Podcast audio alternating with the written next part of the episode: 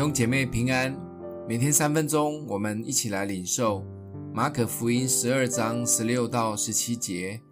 他们就拿了来，耶稣说：“这像和这号是谁的？”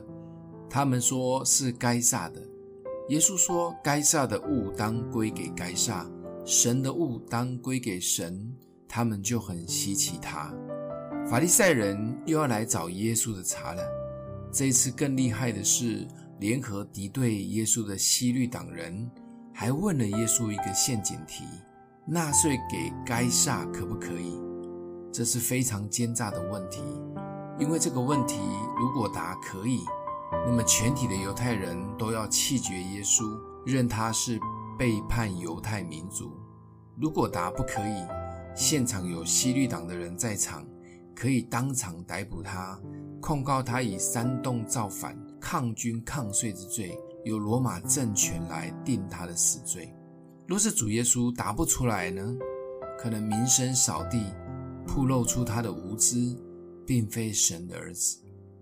耶稣的回答是这一些法利赛人始料未及的，真的可以说是千古绝妙的回答。祖先拆穿他们的虚伪假冒。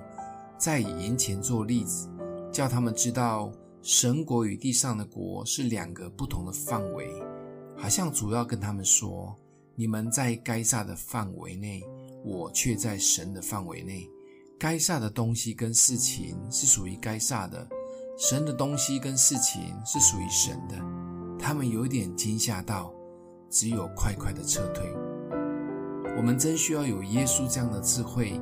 好好分辨什么是属神的，但也可以很务实的活在地上，这样才能侍奉神、讨神的喜悦，也可以与人有美好的关系。当然，在神的真理中，我们该坚持住，就不能妥协。圣经里面没说的，就不用太坚持。容神一人可以说是一个准则的标准。至于什么基督徒可不可以抽烟？可不可以刺青？敬拜要不要举手？等的疑问，就不要太困扰，专注在神看重的事情才是核心。想一想，在我们的生活中，是否有什么事情让我们不知如何分辨是属神的或属世界的呢？欢迎你留言或分享出去，我们一起来祷告。爱我们的父，求主赐给我们从你来的智慧。分辨每一天生活中可以讨你喜悦的事，也行在真理中，帮助我们做的每一件事情都可以容神一人。